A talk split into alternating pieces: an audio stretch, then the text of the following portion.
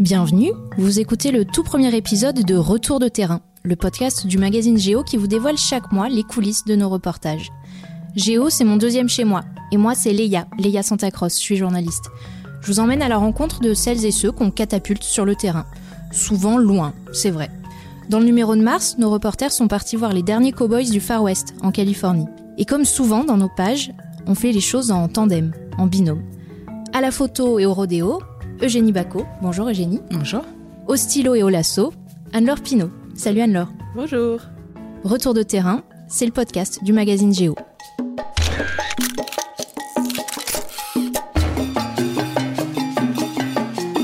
Retour de terrain. Chaque mois, les reporters de Géo posent leurs valises et vous emmènent en voyage.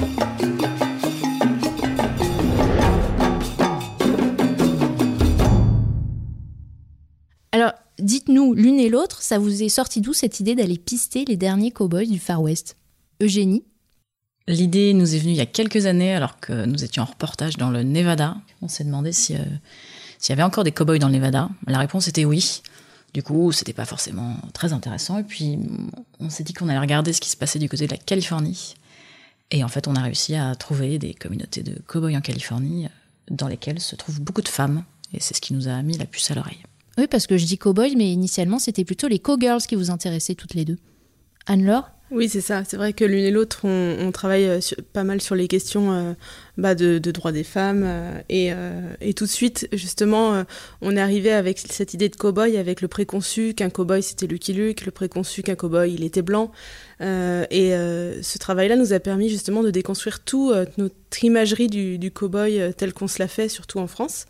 Et, euh, et donc, on a tout de suite décidé de partir sur la, la question des femmes, euh, la place des femmes dans les ranchs, euh, la place des femmes chez les cow-boys. Et, et voilà, on, est, on a mis le doigt dans l'engrenage, on va dire. Et alors, la place des femmes chez les cowboys, en Californie, puisque c'est là que vous étiez pour Géo, c'est quoi? Euh, la place des femmes est assez essentielle. Comme souvent, c'est une place dans l'ombre. Euh, souvent, elles, sont à la tête des rangs, c'est leur, euh, c'est leur business, c'est- leur famille, comme euh, Diane qu'on a, qu'on a pu suivre. C'est elle qui a hérité des, terres et du permis d'exploitation qui lui permet de, de transporter son troupeau à travers l'État. Euh, c'est elle qui dirige tout, et puis elle n'est pas la seule. On a rencontré aussi une très vieille dame qui était une des qui a été même d'ailleurs la première diplômée de Cal Poly, qui est l'université agri- d'agriculture de Californie, peut-être dans les années 20 ou 30. Et du coup, qui a toujours euh, beaucoup mené euh, son ranch avec ses frères et son mari, mais elle avait une place essentielle. Mais par contre, elle s'est toujours bien gardée de le dire. Je vais revenir au cas de Diane, parce que c'est vraiment un personnage récurrent dans le reportage, aussi bien en photo que dans le texte. Est-ce que vous pourriez nous décrire cette Diane Bona? Alors, Diane Bona, c'est une femme d'une cinquantaine d'années. Elle, est, euh, elle est mère euh, d'une jeune femme qui a plutôt notre âge. Euh, elle vient d'une grande famille de cow-boys, donc ça fait quatre générations qu'on se passe la terre les uns les autres. Et c'est quelqu'un qui, qui a une certaine stature, c'est-à-dire que quand on la croise, on se dit qu'il faut mieux pas trop moufter. Euh, elle, euh, elle a un langage très très fleuri, elle, parle un patois euh, qu'elle entretient parce qu'elle n'a pas envie de faire de compromis. Donc si on la comprend pas, on la comprend pas. Et c'est quelqu'un qui symbolise toute la force de ces femmes qui évoluent dans un milieu relativement conservateur. Et malgré tout, elle, elle, euh, bah, elle, dirige, euh, elle dirige sa baraque. Euh, son, son mari, qui est de 20 ans plus jeune qu'elle, lui obéit au doigt et à l'œil. Ça fait deux, deux fois qu'on fait des histoires sur elle et, et je pense que ce ne sera pas la dernière fois. Et cowboy, homme ou femme, euh, on pense tout de suite cheval. Est-ce que euh, vous étiez à l'aise avec le cheval avant de partir en reportage? Toi, Anne-Laure, il me semble que oui. Euh, J'avais déjà fait du cheval, oui, même si ça pas trop euh, de rapport. Enfin, on en reparlera peut-être plus tard, mais Comment ça, pas trop de rapport?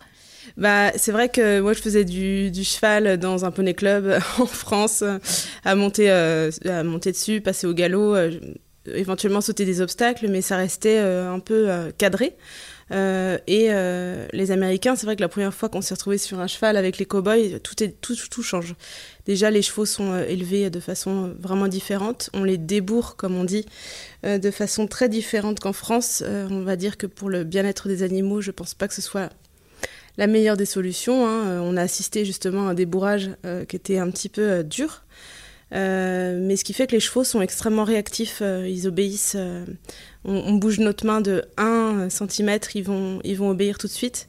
parce que pour contourner un troupeau, pouvoir isoler les veaux et, ou euh, les, bêtes euh, imposantes, il faut être, euh, aller plus vite que, que les bœufs. Donc c'est vrai que ces chevaux-là, rien à voir avec ceux du, du Picotin Poney Club où j'ai fait mes classes. Et toi, Eugénie, photographe et cuillère, ça marche comment? Non, ça, ça, ça, marche quand on commence. J'avais fait une fois du cheval dans les vignes il y a 3-4 ans. Et la deuxième fois, c'était en Californie avec un groupe de femmes et de, et de cow-boys. Euh, ça se passe bien parce que les, les cow-boys sont très bienveillants. À partir du moment où on est capable d'exprimer ses faiblesses et ses peurs, et trouver un petit peu le cow-boy ou la cow-girl euh, clé avec qui on va bien travailler, ça se passe bien. Et moi, c'était mon cas le premier jour de la transhumance, surtout que j'avais un cheval très compliqué, un cheval de ville, d'un avocat euh, très fortuné qui euh, rêvait d'être cow-boy, donc un cheval pas du tout adapté au terrain de, transhumance euh, très compliqué de Californie. Et pour resituer les choses, donc vous étiez sur le terrain pour Géo, c'était en juillet dernier, en juillet 2019, et vous avez vécu une transhumance où vous étiez toutes les deux à cheval. Voilà, c'est mm. ça. Et, et, du coup, c'est vrai que bah, 5 heures du matin, le premier jour, je récupère ce cheval, pas du tout à l'aise, et c'est vrai que tout de suite, bah, je me suis rapprochée d'un cow-boy en lui expliquant mes peurs et mes craintes on a fait un petit point, je me suis mise, je me suis mise au clair avec le cheval, et puis après, euh, puis après ça s'est bien passé. Ça veut pas dire que c'est simple, hein, c'est super difficile, il y a énormément d'éléments à gérer, il fait chaud, euh, les tensions des vaches, des uns des autres, un terrain ultra... Enfin, on traverse quand même des rivières sur des chevaux, et on descend des pentes caillouteuses euh, qui dégagent la fumée à ne plus se voir à deux mètres, donc c'est pas non plus c'est pas non plus facile. Mais comme j'avais jamais fait de cheval, je peux pas comparer un terrain de, du Poney Club du Picotin ou euh, la transhumance dans le Yosemite. Et c'est vrai qu'une une des valeurs justement de, vivre le terrain comme ça, sur la longueur, avec euh, les gens, nos personnages, c'est qu'on on, comprend les choses différemment. Par exemple, euh, le chapeau de cow-boy, on peut un peu se foutre de, de la gueule des chapeaux de cow-boy ici en France parce que pour nous, on croit que c'est juste un apparat. En réalité, quand on est sur cheval et qu'on nous donne un, un, chapeau de cow-boy et des gants, ces, ces chapeaux-là, ils nous, ils nous sauvent la vie en fait. C'est euh, ces chapeaux-là qu'on va on va mettre notre main dessus, pencher la tête pour éviter les broussailles, pour pas que les broussailles justement nous, nous crèvent un œil. euh, ce chapeau-là, il nous protège aussi du soleil qui, euh, qui est monstrueux. Hein. Euh, quand on passe 4 heures sur un cheval en plein cagnard, l'arrière de la tête prend cher. Donc il faut avoir un petit foulard donc de cow-boy hein.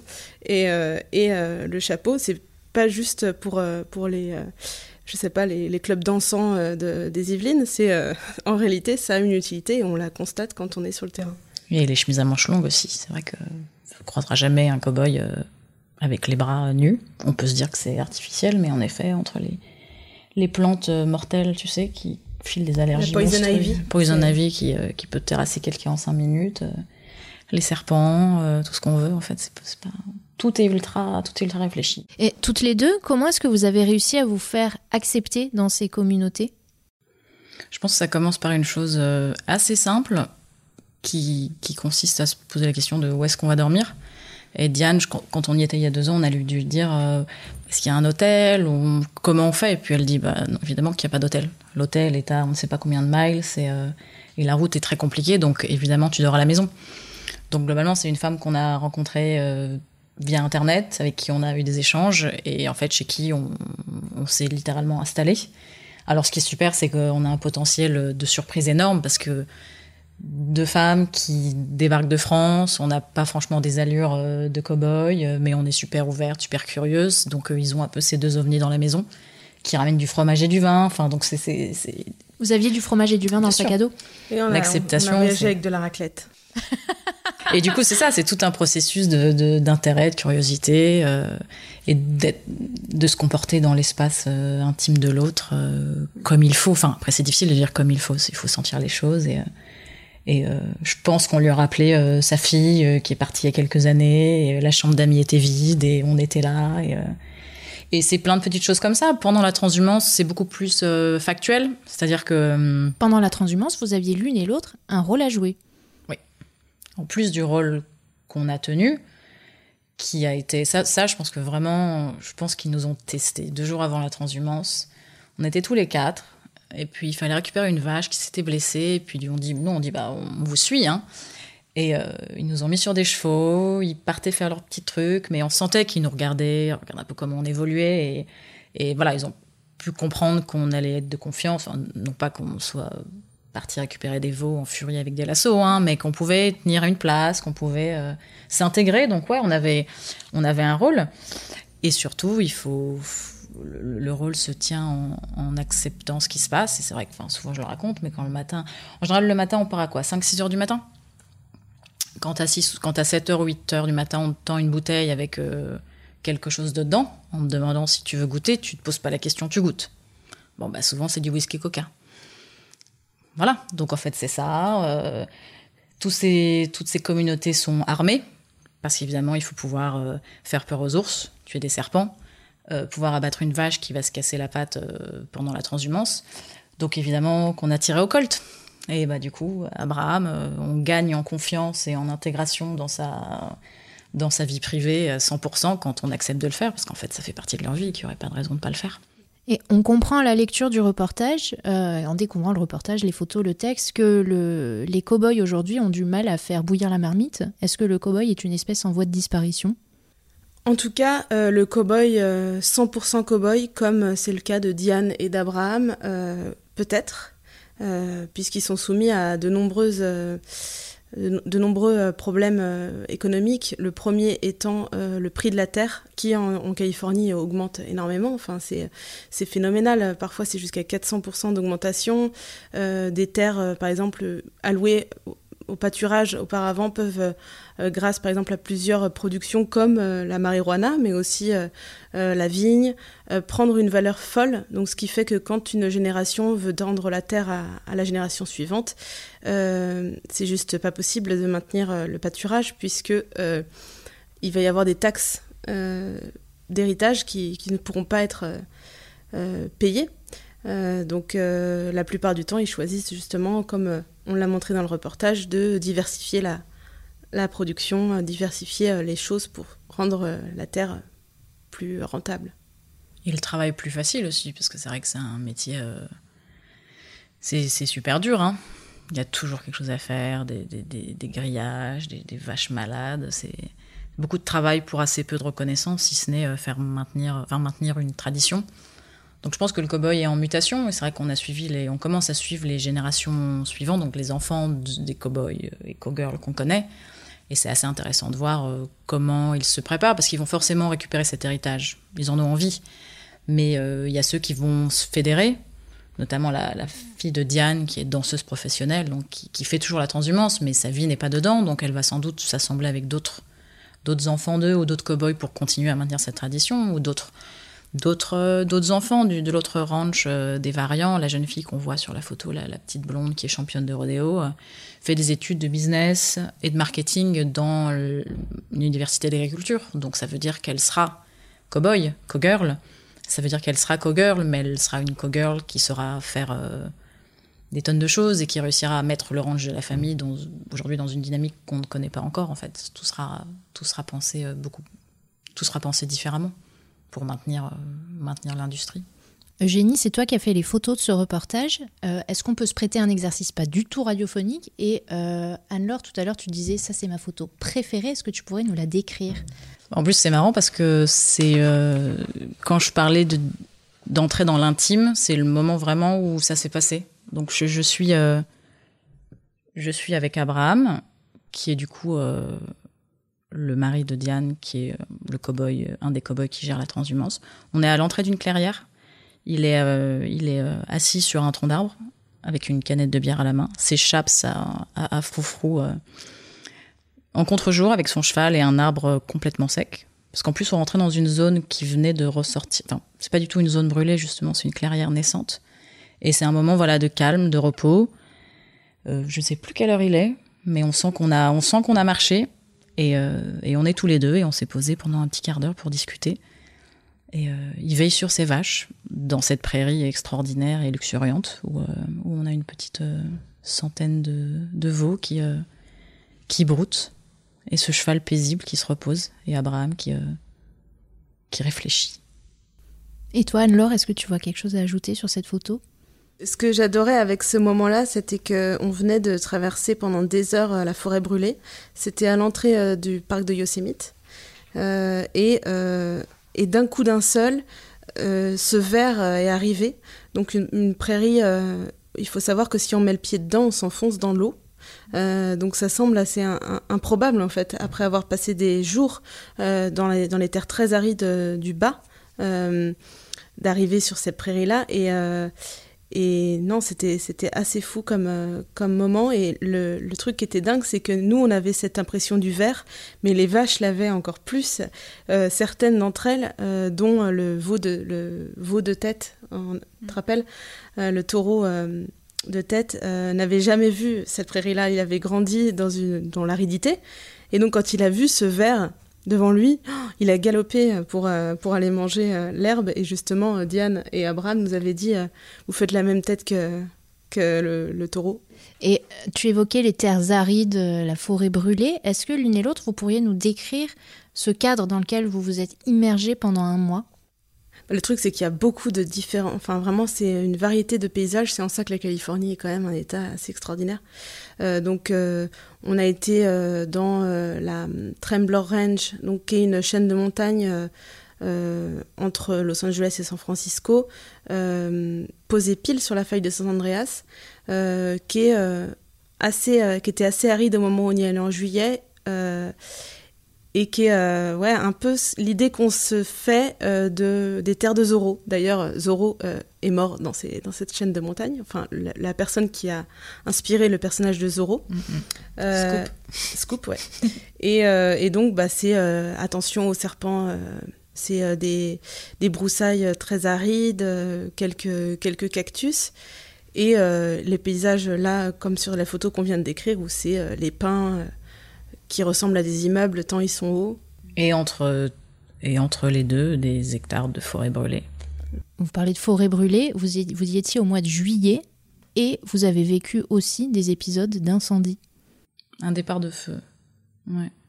Qui s'est arrêté assez rapidement. Mhm. Mais c'est vrai qu'à l'horizon, euh, des flammes, euh, des flammes. Non, la fumée est apparue et la co-girl Kelly avec qui on était euh, a eu très peur. Parce que ça a beau être qu'un petit départ de flamme, ça va très vite et très loin. Surtout qu'il y avait euh, un peu de vent. Il y avait du vent. Et toute la communauté s'est mise, euh, mise en branle pour essayer de comprendre d'où ça venait, qui était là, ce qu'il fallait faire, et puis ça s'est calmé. Mais la peur est omniprésente. Et, et nos, nos cow-boys et cow-girls ont été, ont été pris dans les feux plusieurs fois. C'est assez, ça arrive assez régulièrement. Oui, on a eu droit à un récit euh, au coin du feu euh, le, le- soir, donc on était dans la forêt, donc le long d'une petite rivière, les chevaux sont d'un côté en train de se reposer, et nous on est tous rassemblés, la petite grappe humaine, on devait être genre 15, Mm. euh, autour du feu, euh, à manger notre pitance. Euh, il est genre 17h, mais le- la, la lumière tombe très vite euh, dans ces altitudes-là. Et, euh, et euh, voilà qui commence à nous raconter des histoires d'incendie. Et euh, c'est vrai qu'on a eu un peu les jetons. Parce que c'était, euh, ça, ça va très vite en fait. Ils se, ils se sont retrouvés plusieurs fois encerclés par les flammes. Euh, et, euh, et justement, c'était, une discussion assez drôle parce qu'ils en riaient, mais ça se voyait qu'ils avaient encore assez peur. Genre, euh, Mm. c'était la fille de Diane qui disait qu'elle disait à sa mère il faut qu'on parte, il faut qu'on parte. Et la mère disait mais non, ça va, on n'est pas encore euh, en train de brûler. Donc tant qu'on n'est pas en train de brûler, on s'en va pas. Bref, c'était euh, assez fou. Mm. Mais on n'a pas vécu ça. Vous n'avez pas vécu Encore ça. heureux. Vous avez vécu un départ de feu et également un tremblement de terre, c'est ça? Mm. Ouais, tremblement de terre que nous, on n'a pas senti. On a senti que. Enfin, d'ailleurs, on n'a même pas senti que les vaches étaient perturbées. C'est plutôt Diane qui comprenait pas les dynamiques de troupeau. Les vaches étaient confuses, un peu. désordonnées. Elles n'arrivaient pas à suivre la route. Et en fait, euh, le soir, on a compris que la terre avait, vibré. Elle l'avait senti, pas nous. Et euh, ce qui est drôle, c'est que le soir même de, cette, ce tremblement de terre, on a dormi chez une, euh, femme qui avait vécu très longtemps à Los Angeles et euh, qui aidait euh, à la transhumance et faisait les- la nourriture pour, euh, pour tous les cow-boys. Donc chacun avait sa petite pâte de jean avec dedans, avec dedans un sandwich. Et, et quand on s'est réveillé le matin, elle avait accroché tout, tous les placards avec du, de- des élastiques pour pas que s'il y avait une réplique, tous, les, tous les placards se vident. Et c'était un peu impressionnant mm. pour des personnes qui n'ont jamais connu de tremblement de terre, puisque eux, pour eux, c'est juste le quotidien. Mais... Mm. On a parlé de ce que vous avez vu, de ce que vous avez mangé, vécu. Euh, c'est quoi le son qui vous reste de ce reportage? Le bruit des vaches, vous avez passé. Euh... Ouais, Vas-y, tu peux raconter. Ah non, vas-y, raconte. Euh, le, bruit des, le bruit des veaux au petit matin dans la plaine. Une plaine complètement. Dans, j'allais dire la deuxième photo du reportage que les lecteurs découvriront dans Géo. direct. Voilà, on est vraiment dans des, dans des plaines très étendues au bord d'un lac. Et les, les, vaches sont très très loin, elles sont toutes petites à l'horizon, mais en fait leurs leur cris euh, survolent l'ensemble et on dirait des cris de, de dinosaures. Parce que le, le, le cri du veau, euh, le cri du veau, c'est même pas du cri, c'est de la communication. Ils parlent entre eux en fait, des très très longs, très très longs râles. Et euh, on dirait vraiment des, des petits dinosaures qui, qui font la transhumance. Et d'ailleurs, ce sont les sons utilisés euh, par les réalisateurs de films pour, euh, pour donner des voix aux dinosaures, parce qu'en fait, on ne sait rien de, des vraies sonorités des, dinosaures, mais, euh, mais c'est plus vrai que nature. Il m'a quand même fallu un petit moment pour me dire, mais pourquoi j'ai déjà une impression déjà vu alors qu'en fait je n'en avais pas. Mais ouais, on s'est retrouvé, je me suis retrouvée catapultée dans Jurassic Park. Eh bien merci. Merci Eugénie Bacot, merci Anne-Laure d'avoir participé au premier épisode du podcast Géo Retour de terrain. Je rappelle qu'on peut découvrir votre grand reportage sur les derniers cowboys de Californie dans le numéro de Géo de mars, en kiosque jusqu'à la fin du mois. Merci à Lucas Vibo pour les moyens techniques. Et merci à vous de nous avoir écoutés. N'hésitez pas à en parler autour de vous. Paraît qu'on est sur toutes les plateformes, Apple, Deezer, Spotify. Paraît même que vous pouvez nous mettre des notes, laisser des réactions. Elles sont les bienvenues. Et parce que Géo est un mensuel qui se regarde aussi avec les oreilles, je vous donne rendez-vous dans un mois pour un nouvel épisode de Retour de terrain.